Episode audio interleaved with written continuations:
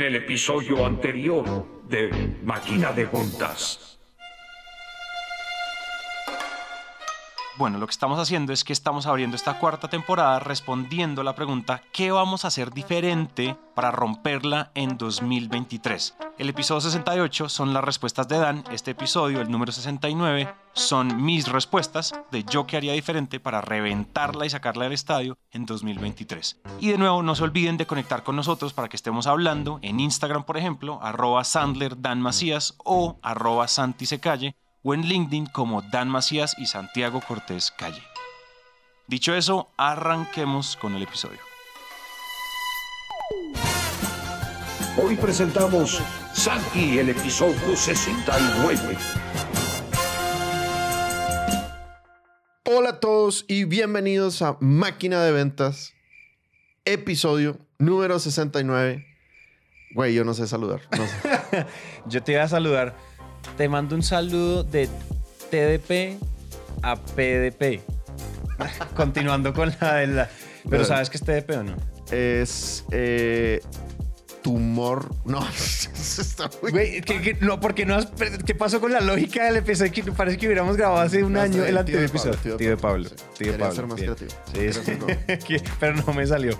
Muy bien, gran número este episodio. Me gusta hacer el 69. Volumen Santi, 69. Claro, claro. 69 con Santi, of course. Oye, bueno, entonces, ¿qué es lo que vamos a hacer? Cuéntanos, ¿qué vamos a hacer en este episodio? Bueno, jóvenes, eh, los que ya escucharon el episodio pasado, si no han escuchado el episodio pasado, pues vatos, yo les recomiendo que escuchen el episodio pasado porque el episodio pasado es volumen Dan, o sea, está cool. El episodio pasado empezamos, arrancamos el año con qué vamos a hacer diferente este año, qué vamos a hacer diferente este año para romperla en 2023. Y cuando estábamos planeando el episodio, pues Santi y yo estábamos desatados, compadre. O sea, un derroche de sabiduría Sí, sí. impresionante. Entonces dijimos, oye, esto no da para un episodio, necesitamos partirlo en dos. Entonces deci- decidimos hacer el volumen 1, que es el episodio 68, y el volumen 2, que es con Santi. El episodio 68 fue conmigo. El 69, Santi escogió ese número. Estaba muy apegado a ese número. Sí, no Es me, lo, para él. no me lo dejé negociar, no me lo dejé correcto, negociar, no me lo dejé es. negociar. Entonces sí, efectivamente ahora viene volumen Santi. Este tiene, este episodio particularmente le dimos, o sea, la- también lo separamos porque teníamos como dos grandes categorías. El anterior episodio o el volumen Dan tiene un enfoque, eh, pues tú nos diste un enfoque muy tipo, muy personal.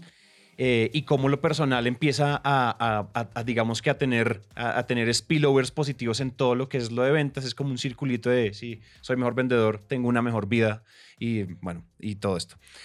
Y yo tengo este año, o, o digamos que la categoría, si lo podemos llamar así, o el área donde yo me voy a quedar es un poquito más como mm, como de la categoría de empresarios, como un poco, lo mío va a ser una perspectiva muy desde naranja media, muy desde nuestra visión como compañía. Y pues no los, obviamente no los voy a aburrir con la visión de la compañía, sino yo como empresario, que slash, no soy solo el dueño, sino que soy el de ventas en naranja media. Es como que las dos cosas mías están mezcladas, así como las tuyas están tan mezcladas ahorita, lo tuyo personal con lo tuyo, con lo tuyo empresarial. Entonces ese va a ser el mío. Me Ese va a encanta. ser como ese ángulo. Me encanta ángulo. porque yo sé que en la audiencia tenemos muchos empresarios o muchos aspirantes a, a empresarios. Y cuando preguntamos en redes si querían escuchar un poco más de nuestras experiencias como emprendedores, pues la respuesta global fue por su pollo que sí. Exacto. Entonces, ¿qué? Número uno. Por favor. Número uno. La número uno, eh, una de las cosas que vamos a hacer diferentes y que yo quiero hacer diferente este año en términos de ventas y como empresario también, es empezar a expandirme. Es empezar a expandirme. Nosotros, nosotros hemos contado, si ustedes conocen algo de Naranjame, ustedes saben que nosotros hemos contado la historia de todas las grandes startups que vale la pena contar. Bueno, todavía faltan algunas, pero pues hemos contado muchas. El universo de Trora es, es- es un gran ejemplo, Confruana es un gran ejemplo. Bueno, todo lo que hemos hecho. Y nos hemos dado cuenta que en general lo primero que hacen las startups es apenas levantan dinero, abren países, abren países, abren países, abren países con su servicio. Pero cuando uno tiene eh, inversiones de 20, 50, 500 millones de dólares, pues digamos que es o sea, pues uno va, paga un montón de gente allá y se abrió el país. Para nuestro modelo de negocios, bootstrapping tan como tan artesanal, tan difícil de escalar, eso siempre fue, siempre fue un miedo nuestro de cómo se escala una empresa de manera predecible y de manera consistente. Y, y este año los, estamos viendo muchas oportunidades también porque digamos que el mercado colombiano va a entrar, y bueno, el global, pero el colombiano en particular está en una situación sociopolítico, económica complicada. Entonces también empezar de repente a volar a otros países y a otros mercados que estén un poquito más robustos, pues tiene mucho sentido. Entonces lo que queremos hacer este año es diferente, es toda la metodología de hacer soft landings, es decir, aterrizar de manera suave en, los, en diferentes países. Particularmente, vamos, vamos a por México, vamos a por Estados Unidos, vamos por Europa eh, y vamos por Arabia Saudita. ¿Es, ¿Eso es, es broma o es neta? No es broma. ¿Salchicha? No es broma. Es 100% cierto. En Arabia Saudita se, nos están presentando unas oportunidades muy, muy particulares por un montón de puntos que se conectan en Naranja Media. Eh, eso, pues, digamos que la historia puede ser para pero hay un cliente nuestro y entonces esto y lo otro y como que es muy amigo. Y entonces hay forma, parece que hay forma interesante de entrar a través de un gran amigo de Naranja Media a las grandes petroleras árabes. Eh, y eso va a ser pues muy interesante, muy interesante. Estados Unidos definitivamente, también esto nos permite dolarizar mucho la economía. En este momento nosotros tenemos más o menos 50-50 pesos colombianos, Wow. 50% de las ventas dólares, el otro 50% y nosotros queremos dolarizar el 100%, o al menos la gran mayoría, el gran bulto de dólares. tiene que venir de estos, de estos países. Entonces, eso implica, eso pues eso que implica de, de hacer diferente. ¿Cómo coños abre uno un país? Ni idea. Pero entonces estamos siguiendo mucho el ejemplo de ustedes y es necesitamos incorporarnos en Estados Unidos, necesitamos tener una razón social en Estados Unidos para poder cobrar a todo el resto del planeta Tierra, porque na- cuando yo digo, ah, no, es que tenemos, o sea, te cobramos desde Colombia, todo el mundo dice, como, ¿qué es Colombia? Colombia. Entonces, cuando tú estás en Estados Unidos, pues todo el mundo, o sea, la infraestructura financiera para pagar a, Estados, a cuentas de Estados Unidos está inventada desde hace 60 años. Entonces, Claro. esa es la primera cosa que tenemos Ujú. hacer, que, que queremos hacer diferente para vender más y es abrir mercados. Abrir mercados. Cuando yo, las tarifas que yo cobro en Colombia y en general en Latinoamérica son tarifas costosas para Latinoamérica. Es decir, nosotros somos la primera, la segunda, o estamos en el top 3 de las más Tremendo. costosas de toda Latinoamérica, de toda la región. Pero nuestros precios son regalados en otras regiones como Estados Unidos, Europa y Arabia. Entonces podemos tanto subir los precios o jugar esa carta de son, o sea, pagarle a la empresa, a la productora del tercer mundo es tan económico. Yo sé que suena una carta como polémica, pero pues podemos ser, como nosotros no tenemos que ir allá a pagar nuestras nóminas allá, pues es buenísimo abrir países y pues en la época digital yo puedo seguir en mi casa, en mi barrio, en mi ciudad, en Bogotá, abriendo Asia, abriendo Medio Oriente. Eso me parece muy, muy poderoso, ¿sabes? Porque cuando yo me vine a abrir Colombia, pues vato, implicó un cambio de vida muy loco, quemar las naves, Teresa y yo nos acabamos de casar, implicó vender todos los muebles que la gente muy generosamente nos había regalado en la boda, habíamos comprado camioneta, todo eso fue quemar las naves y múdate de país y que Dios te bendiga. Y el plan era hacerlo después en Panamá y luego el plan era hacerlo de- después en España. Y siempre la dinámica que pensamos fue, pues va a tocar mudarnos, mudar, mudar, mudar todo, mu- mudar todo. Y ahorita lo que dices es, es cierto, o sea, ya no necesitas ese cambio tan radical de vida para abrir otro país.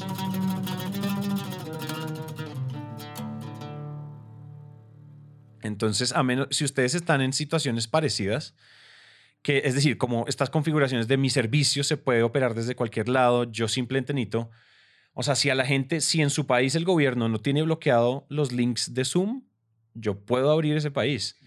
Eh, claro, diferencias horarias, pónganle los peros que quieran, pero si ustedes tienen una configuración de empresa parecida a la de Naranja, parecida a la de Sandler, parecida a, a- a- bueno, cualquiera, o sea, es decir, muy, muy como economía digital, ustedes pueden abrir países haciendo clics. Y obviamente, es decir, o sea, asesórense porque igual hay que incorporarse en otros países, ese tipo de cosas como legales, asesórense.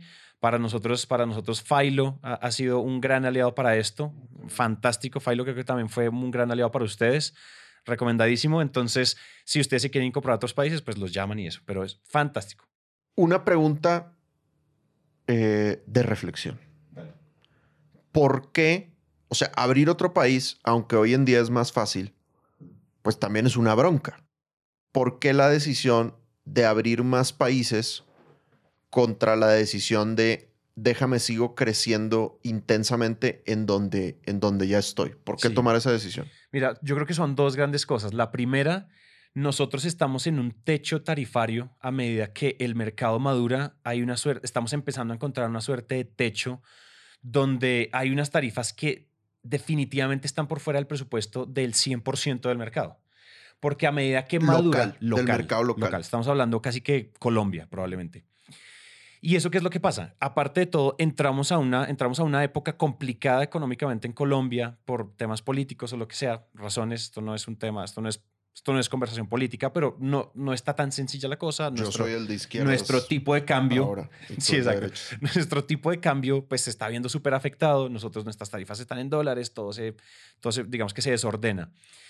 Y a medida que madura el mercado en Latinoamérica, pues eso es lo que suele suceder. Los mercados maduran y empezamos, y hay más comparativos. Cuando nosotros teníamos una, una situación más o menos monopolística, pues yo ponía el precio y ya. Evidentemente eso pasó cuando mis tarifas eran más bajas. Eso por un lado. Por otro lado, o sea, expandirme a otro país me permite duplicar las tarifas y que nadie diga nada. Porque es que, ah, ok, eso es lo que, eso es lo que cuesta, ¿cierto? Porque los niveles, los niveles en el mercado, en otros mercados son mucho más, son mucho más altos. Y permitirme a mí cobrar, o sea, digamos que traer, tú sabes que mi capacidad operacional en Naranja es muy limitada. Si tú mañana vendes el doble, tú tienes a, a ti y a tu network de entrenadores para atender. Yo tengo 30 personas para atender exactamente esos clientes. Entonces, cada, cada, cada cliente que yo cierro es un costo de oportunidad en mi capacidad operacional. Entonces, yo prefiero que una persona que me puede producir tantos episodios al mes los produzca a unas tarifas descomunalmente más altas que las que puedo vender en, en Colombia. Entonces, eso hace, eso, eso es una forma, es una forma de escalar siguiendo siendo lo artesanales y lo relativamente poco escalables que somos nosotros. Esas son, yo creo que las dos grandes razones. Me encanta. Perfecto. Buenísimo. Tienen- tienen- Pues para todos los que apliquen la misma dinámica, me parece que es una gran sí. invitación. Sí, yo creo que hay una lección que, está, que estamos pensando, es un cliente que uno atiende, eso, y tú lo dijiste, en, creo que en tus notas, una vez lo escribiste, lo hablamos ahorita, un cliente que uno atiende siempre es un cliente que uno deja de atender. Siempre, Claro. todo, uno todo el tiempo está pagando costos de oportunidad, lo cual me abre el pie para el siguiente punto, si te parece. Por favor. Punto Adelante. número dos. Punto número dos. Yo lo llamé limpiar el pantano. Chan, chan, chan. ¿Qué será limpiar el pantano para Santi? Limpiar el pantano para mí es despedir malos clientes. Ya me la volaron. El, el año pasado ya, ya tuve suficiente, ya no lo necesito, soy, soy eh, financieramente independiente, a la empresa le va con madres, tenemos un chingos de rentabilidad. Me cansé de tener que pasarla mal y que mi Claro. equipo, sobre todo porque es que yo cierro, comisiono, facturo, me papeo, vivo la buena vida. Pero a mi equipo le toca la parte de tragarse el sapo y de ir a besar el sapo, que es trabajar con gente que no nos gusta trabajar, que pagan mal y demás. Ustedes saben que nosotros somos mega fans de Mike Michalowicz, todos aplicamos Profit First. Si ustedes no aplican Profit First en su emprendimiento, en su empresa, en su negocio, la están recontraembarrando. Pero el otro libro grandioso de él es The Pumpkin Plan. Y es cómo construir una empresa en serio o sea, cómo construir una empresa que en serio no esté orgulloso de los clientes que tiene, de los que llegan, de los que buscan y de los que se quedan. El gran plan en español. El gran plan se llama en español. Eh, cómprenlo. Está, cuesta como 12 dólares ya. O sea, siempre está en descuento. Este libro tiene una metodología que yo adapté, pero es un libro, no le llaman limpiar el pantano, pero él dice siempre despida clientes y quédese, salga, o sea, quédese con los que a usted le gustan bajo las variables que usted definió de qué es lo que para mí me gusta. Entonces, por ejemplo, variables nuestras, que paguen rápido, que paguen adelantado, ¿cierto? Que paguen las tarifas que quiero, que sea fácil trabajar, que se dejen enseñar. Nosotros necesitamos clientes coachables, que eso suele ser extra, digamos que para ti eso tiene mucho sentido, pues porque tú estás en esa industria, pero en nuestra industria los clientes que a nosotros no nos gustan son los clientes que no se dejan decir las cosas. Es como que nosotros llevamos en un, o sea, siete años haciendo podcast en Latinoamérica, donde siete años en esta industria en Latinoamérica es como que nosotros somos los papás. La vida eterna. No, la vida eterna, porque esta industria es muy joven en español. Y nosotros sabemos lo que decimos. Entonces, y llegan los clientes con el ego hinchadísimo, porque en general las áreas de marketing manejan altos niveles de ego. Entonces, esos clientes no nos gustan, porque es que ellos ponen los peros, ellos no nos, dan editorialidad, bueno, un montón de cosas. Ya sonó, esto ya es una terapia. Otras cosas financieras, es decir, la gente que yo ya no estoy, o sea, la gente que en un momento ya no estaba pagando las tarifas que yo quería, pues es hora de o subirlas o te subes a la tarifa o te vas. Gracias por En realidad son participar. muy pocos, son muy pocos, son muy pocos los clientes que faltan por subir de tarifas, pero en general ese tipo de cosas van a pasar. Y en general creo que nosotros tenemos de nuevo el costo de oportunidad tan alto de yo tengo una capacidad operativa tan limitada que me toca funcionar como boutique. O sea, el- o sea, si tú fueras diseñador de vestidos de bodas, tú no puedes hacer 50 vestidos de bodas al día. Tú puedes hacer uno cada semana o uno cada dos semanas. Entonces tienes que cuidar muy bien quién coge el cupo 1 y quién coge el cupo 2. Nosotros en general recibimos solo 10 clientes nuevos al año. Como, y, y esos 10 tienen que ser triple A, como dice Michael Lewis, triple A, tienen que ser A+. Entonces es una de las cosas que estamos haciendo. Si quieren metodología, hey, váyanse por el hueco del conejo de- del gran plan, de Pumpkin Plan. Eh, y si no, pues simplemente establezcan sus variables de qué es para mí un cliente AAA y de ahí para abajo y, y clasifíquenlos. Y los de abajo yo sé que suena duro, es un costo de flujo de caja, es un tiene, unos, tiene unos dolores, ¿no? Pero yo creo que hay que coger la cuchilla afilada y ¡zin! Chao.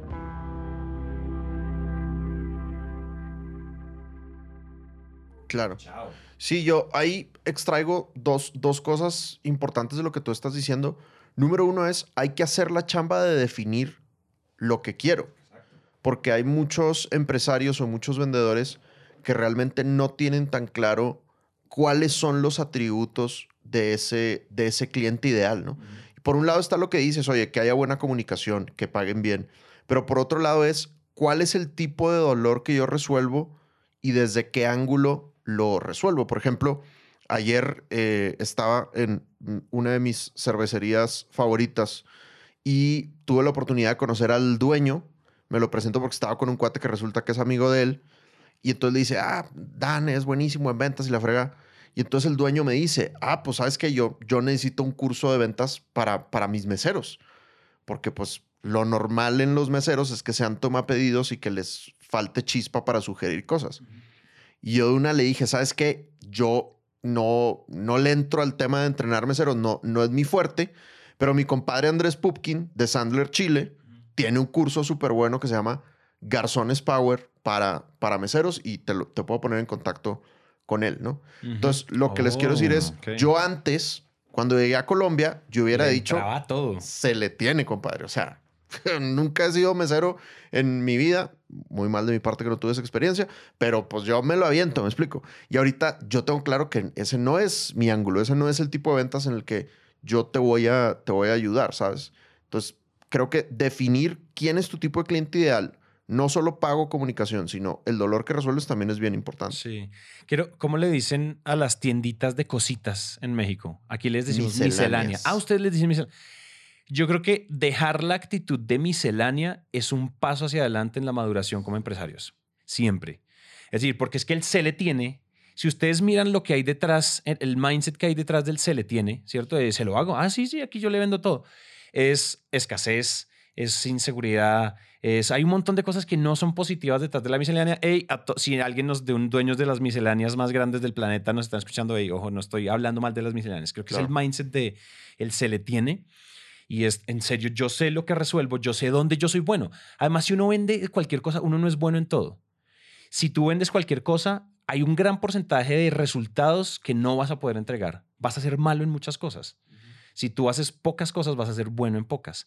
Entonces, esa es gran misión diferente que tenemos que empezar a hacer diferente en Naranja y que quiero hacer diferente con el equipo comercial en Naranja. Lo otro que dice Mike Calowix muy importante es, si vas a correr un cliente, tienes que estar listo para reemplazarlo. ¿no? O sea, Ah, claro. como no te arranques corriendo gente porque te caen mal o porque te pagan tarde, o sea, asegúrate que reemplaces ese flujo de caja antes. hemos, nosotros lo hemos mencionado mucho, es como tener un pipeline nutrido le da a uno mucha seguridad para hablar duro. Pero si tú, o sea, si, está- si a ustedes les cae mal, ustedes tienen dos clientes y uno de ellos les cae mal y es que Santi dijo que hay que limpiar el pantano Sí, y despiden a uno y, le- y- y eso en consecuencia les toca echar a la mitad de la nómina, no. Te vas a ves ahogar en, ese el sapo, pantano, compadre. ves en ese- muy bien lo decías tú. Hay etapas de etapas. Al comienzo la etapa miscelánea es- es, importante porque igual uno está validando cosas, uno está validando soluciones, validando productos y entendiendo y teniendo flujo de capas sobrevivir. Y pues hay que hacer mercado, hay que comprar leche y pañales y whatever lo que sea que ustedes tengan que comprar. Entonces es normal. Pero yo sí creo que a medida que uno madura sí tiene que ir dejándolo. Y si uno los va a correr, uno tiene que reemplazar esos flujos de caja, que fue una de las misiones mías de diciembre. Que fue como, si este se va, yo como lo reemplazo, claro, acabo de cerrar este y empiezo a hacer las cuentas, entonces cambio los equipos y bueno, uno hace jugar el ajedrez de, de los recursos. Número 3. Número 3. Entonces, el número 3. Este año, creo que el, el número 3 para mí es bien importante y esto viene de, del libro que Dani y yo nos estamos coincidencialmente leyendo, que es de Sales Acceleration Formula de Mark Roberts, súper recomendado. No dimos contexto de este señor. Este señor es el primer, el primer, la primera contratación comercial de HubSpot en 2007. 2007-2008. HubSpot, ustedes conocen HubSpot, pues titán de la industria. Este tipo fue el primero que hizo eso y, llevó, y fue el que llevó a la empresa a tener sus primeros 10 mil clientes corporativos. Fue el que llevó a llevar a esa empresa a los 100 millones, de, en re- 100 millones de dólares en revenue, él y el equipo que él fue contratando. Este tipo es un dios. Es un recontra mega crack y ustedes saben que siempre que tenga el sello HubSpot, si es HubSpot es bueno. Entonces, entonces una de las cosas que él decía es usualmente los, los managers de ventas, los chief revenue officers, la etiqueta que ustedes quieran de los líderes comerciales, estamos muy enfocados en apagar incendios. Y él dice una cosa muy sabia y muy obvia y es nosotros como líderes tenemos muy poquita agua para apagar incendios. Entonces hay que elegir muy bien en dónde echo esa agua, en dónde echo qué incendio apago con los recursos limitados que tengo, que son el tiempo y demás. Yo tengo que estar en la junta, en lo otro, aparte soy socio, tengo que hablar con esto, con los inversionistas, tengo un montón de cosas que hacer, entonces necesito elegir muy bien qué fuegos apagar. Y él dijo una frase, miren, estamos, el 90% de los managers están enfocados en ganar batallas, ¿cierto? Él ha hablado muy particularmente del reclutamiento, que es un episodio que vamos a hacer eh, subsiguiente a este. Pero él decía, una de las cosas que no, o sea, hay cosas que son realmente importantes, como por ejemplo reclutar un muy buen equipo. Pero como el manager está pagando incendios y necesita completar la cuota, ¿cierto? Estamos tan enfocados de completar la cuota del mes. Entonces, mi tiempo se va no pensando en el largo plazo, sino que pienso en apagar los incendios del corto plazo. Cerrar rápido un cliente para poder poner en el CRM que vendimos y completar la cuota y que la junta no me joda la vida, ¿cierto? No me arme pedo. Eh, tengo que estar, tengo que ir a, ir a corregirle los errores que está haciendo este otro fulano porque es que él, él va a presentar una propuesta el otro día. Entonces estamos todo el tiempo ganando batallas de corto plazo. Y yo siento que yo en Naranja Media he estado apagando, llevo cuatro años apagando incendios de corto plazo. Claro, yo soy un gran apagador, porque si no, no nos hubiéramos octuplicado en los últimos tres años. ¿Sí me entiendes? Es decir, esos incendios igual no quiere decir que no sean importantes, pero a esos incendios no los tiene que hacer uno. Esos incendios no los tiene que apagar uno y uno tiene que aprender a delegar. El caso es que la frase o lo diferente es mi enfoque este año y de aquí en adelante, creo que este enfoque no es solo de este año, sino de aquí en adelante, es pasar de mentalidad de ganar batallas a mentalidad de ganar la guerra. Para cada quien elige sus batallas y cada quien elige cuál es su guerra. ¿Cuál es mi guerra particular? Mi guerra es que Naranja Media deje de ser fundador dependiente, ¿cierto? Sobre todo en ventas. En este momento probablemente, y esto no es hablando que el valor de mis socios no, o sea, ellos son unos genios y ellos son importantísimos, pero en este momento el único- cargo que si renuncia hace explotar la compañía es el mío. Si yo en este momento renuncio, según mis cálculos y según el Excel, Naranja Media se quiebra en más o menos cuatro meses. Wow.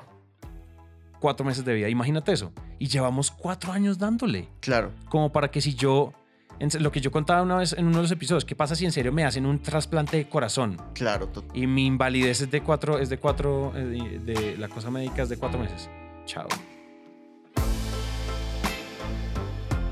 Claro, o sea, es, es a fin de cuentas pasar de ser emprendedorcito a pasar un empresario Exacto. serio que monta algo que funciona solo, pues. Exacto, y uno diría, no, pero es que tienes 30 personas, tú ya eres de los que, de- ya estás en la punta, el 10% de los que más empleo dan en Colombia, lo que quieras. Sí, muy vanidoso eso, pero si yo trato de hacer como una autocrítica dura, nosotros seguimos con, con mentalidad emprendedora, con, con mentalidad emprendedora, con uni- estructura de costos de empresario, primera contradicción, y con mentalidad todavía de no sé si estoy allá o acá, ¿no? No sé si estoy allá o acá, no sé si soy un gran empresario, ya tengo que pensar así. Entonces quiero poder hacer eso. Una grandes misiones es, yo quisiera los dos meses de vacaciones, o sea, yo quiero dos meses de vacaciones al año, me parece genial. eh, con- y co- coherente con lo que hablamos en el episodio pasado. Entonces esa es, ya me estoy repitiendo, entonces creo que va muy poco, va un poco hacia eso. El- sepan cuál es la guerra que ustedes quieren ganar y en consecuencia deleguen las batallas. Claro. Enfóquense en la estrategia, así a los Sun Tzu. ¿Cuál es la guerra que queremos ganar? Y todo lo otro. Me encanta. Buenísimo. Súper. Eh, te falta un cuarto. Te falta un, Me falta un cuarto, cuarto. iluminador. Eh, lo tienes en el número 2. Lo tengo. Sí, lo tenía el número, pero en realidad es el. Es que este, hay una cosa que yo que, que queremos hacer este año y sobre todo yo quiero hacer este año y es yo siempre he sido muy tibio con mis apuestas de crecimiento. Digamos que ya, digamos, ya chuleamos expansión. Expansión es una categoría como tal. Pero en general hay muchas apuestas. O sea, quiero empezar a, a co- a construir un equipo grande de SDRs. Quiero empezar a construir un... eh, con la negra queremos construir una máquina de generación de demanda robusta, parecida, es decir, siguiendo un poco el ejemplo de ustedes. Hay un montón de cosas que queremos hacer donde nosotros nunca habíamos tenido ni presupuesto, ni gente, ni nada para un área de growth, Claro. para un área de crecimiento, para un Sí, o área sea, que era- traigan leads. Era Santi, pues. Exacto, era, era yo y recibiendo los leads, haciendo aquí una prospección, aquí no sé qué. Después me empezó a ayudar a- Kate y me empezó a ayudar y ella me empezó a ayudar mucho y Kate es una rockstar. O sea, si hay un ejemplo de comportamiento sandleriano en Naranja Media es Kate. Go Kate. Es siempre Go Kate. Si, si me estás escuchando, tú sabes que te amo. Entonces, entonces por- fíjense que hay una, una de las cosas que yo quiero es empezar a ser más, más, más bold, más atrevido con las apuestas de crecimiento, que, va en- que, que todo va en consecuencia de todo esto, de estos cambios de mentalidad que les estuve contando en los, en los puntos anteriores. Y es, si vamos a hacer apuestas, oiga, eso necesita gente. Entonces desbloqueemos sin tanta peleadera presupuestos de contratación. Desblo- desbloqueemos tan, sin tanta peleadera presupuestos para pauta, para adquisición, para PR, para gente, en, para gente en contenidos, para un montón de cosas que se necesitan. Que además tenemos la plata, pero pues está ahí sentada en vez de poder estar haciendo experimentos. Yo la verdad, ustedes saben que yo, yo creo que la verdad conté la última vez que los socios y yo hablamos de misión y de por qué estamos en naranja. Yo antes era el de naranja y no sé qué, y billonario y estaba a hacerla. Y yo he ido siendo cada vez más zen en mis ambiciones con naranja y en este momento, claro, yo quiero que se duplique, claro, yo quiero mi profit, claro, yo quiero, pero en este momento si naranja no es divertido, si a mí naranja no me divierte, si no me parece interesante, yo renuncio. Y yo le dije eso a mis socios. Entonces, una de las cosas que, que- que quiero hacer diferente también es las ventas no solo tienen que ser lo que mantiene viva la empresa, sino lo que a mí me divierte. Entonces quiero hacer apuestas que me parezcan divertidas porque en consecuencia yo me quedo atado y enamorado de la compañía. Y que no sean apuestas tibias, sino all in. O sea, all si in, le vamos vamos a entrar sí, es con toda, papá. Entramos con toda y que no, nos, y que no quede como, ay, pero es que qué pasa si hubiéramos hecho, no, lo intentamos todo. Si fallamos, fallamos porque lo dimos todo en tiempo, todo en, todo en recursos, todo en cerebro, lo dimos todo. Esa es. Me encanta. Y otra es, definitivamente quiero esta vez ir contigo a la Sandler Summit en definitiva. ¡Uh! Muy ahí bien. está, ahí está. Sandler de- Summit es, creo que es 17 de marzo y 16 y 17 de marzo. Anuncio a los patrocinadores jóvenes, aprovechando que Santi lo mencionó. 16 y 17 de marzo, Sandler Summit. Eh, si quieren ir, chequen, escríbanos a info.almacias.sandler.com. Pero es más de mil personas, los mejores speakers de, San- de Sandler a nivel mundial, speakers externos y es, son dos días de, de, que te explote el cerebro de toda la información de ventas que vas a recibir. Entonces, Santi lo ha declarado en público, si no va, yo voy a subir muchas selfies Ajá. abrazando el aire. Abrazando el aire. Así, de que Abrazando el, aquí está el Santi cartón. que lo declaró y no, y no, Y vino, no vino. para hacerte. Además hay otra cosa. Uno de nuestros, ya no, tú ya no eres el único sandleriano cliente nuestro, ¿sí sabías? Lo- sí lo sé, pero me encantaría que lo Pero cuentes con más quiero detalle. contar, o sea, en este momento el otro de los grandes dioses y deidades de Sandler es el equipo de Sandler en Miami, que es de Antonio y Carlos Garrido. autor, si ustedes, obviamente ustedes ya tienen el libro, el de Asking Questions de Antonio Garrido, bueno, el hermano socio de Antonio es Carlos. Y Carlos Garrido, Carlos Garrido. Carlos Garrido, born in Manchester, es cliente nuestro. Estamos haciendo un podcast con él que se llama Ishtu, que ese es el acrónimo de It Shouldn't Happen to Us, donde hagan de cuenta que es una máquina de ventas, pero con el enfoque de solo cagadones solo cuando la embarraron.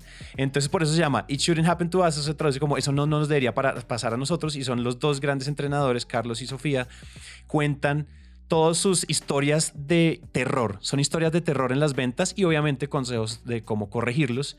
Y pues es un podcast que le está yendo muy bien, un efecto muy parecido al, al comienzo de Máquina en, en su momento.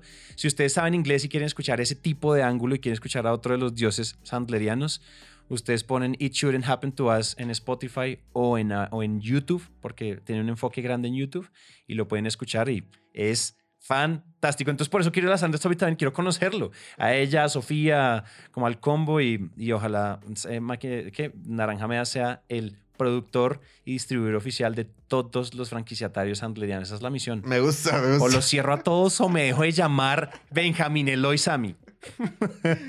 Me encanta, güey. Carlos es un dios, güey. Carlos es un dios y algo que yo constantemente le digo a él es, eh, tú eres uno de los mejores contadores de historias en este planeta. O sea, Impresionante. Carlos es muy loco como cualquier cosa trivial que le pasa lo convierte en una historia demasiado, demasiado cool. Entonces, nada, creo que eso es parte del, del- del valor del, del podcast de It Shouldn't Happen to Us. Entonces, bueno, saludos es. a Carlos y a Sofía. Esos son mis puntos. Eso es lo Me que encanta. creo, eso es lo que me pretendo hacer este año. Vamos a hacer el resumen de lo que dijo Benjamín.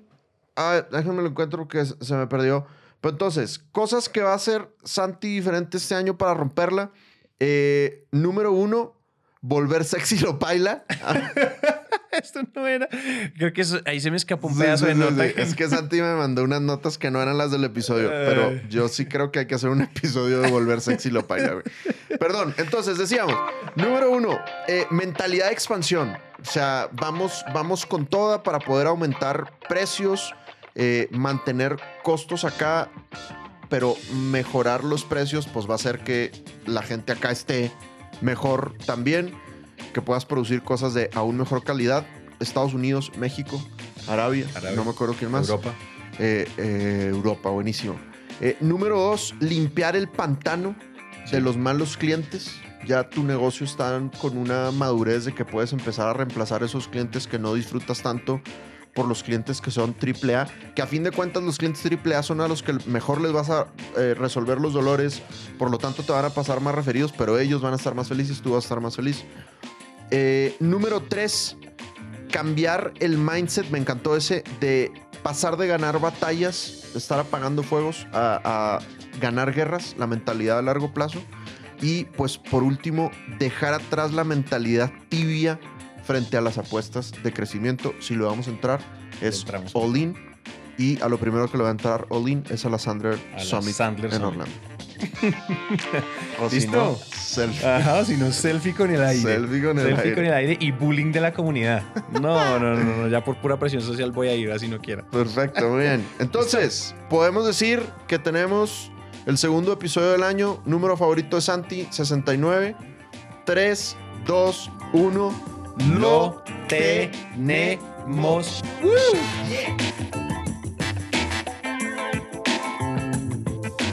Hasta aquí llegamos con el episodio de hoy. Recuerden que si esto les sirve a alguien, por favor compártanlo. Y para mantenernos conectados, recuerden que podemos hablar por redes sociales. En Instagram, Dan aparece como arroba Sandler Dan Macías y yo como arroba Santi C. Calle.